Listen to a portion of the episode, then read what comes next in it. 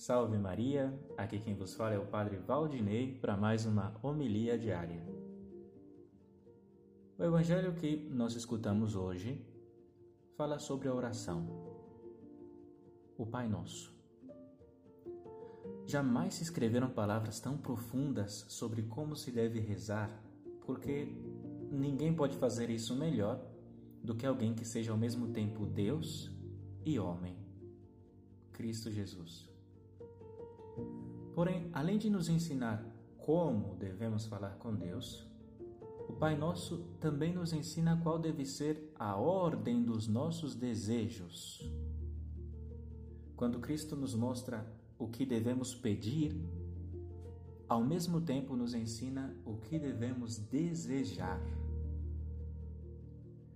Imaginem-se diante de Jesus, que vos guarda com amor e vos diz: Pedi e recebereis.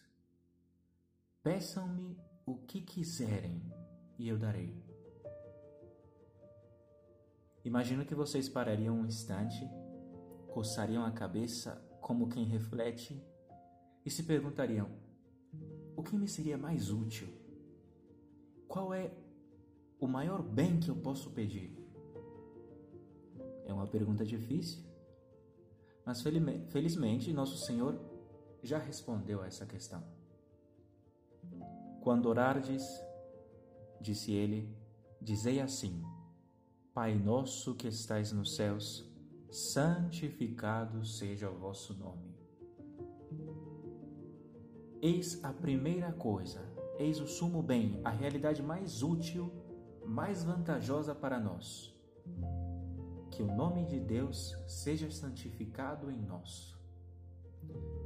Que a nossa maneira de viver, nossos pensamentos, nossas palavras glorifiquem a Deus. Venha a nós o vosso reino, continua Jesus. Que Deus reine sobre nós, que sejamos propriedade dele, livremente, que a vontade dele se cumpra em nós e ao nosso redor como a cumprem os anjos e os santos no céu.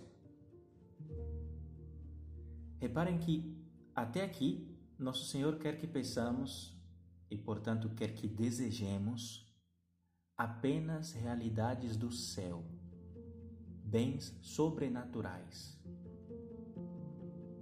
Mas continua Cristo: o pão nosso de cada dia nos dai hoje, ou seja, Dai-nos tudo o que necessitamos de bens materiais para o sustento do corpo, mas dai apenas o necessário para hoje.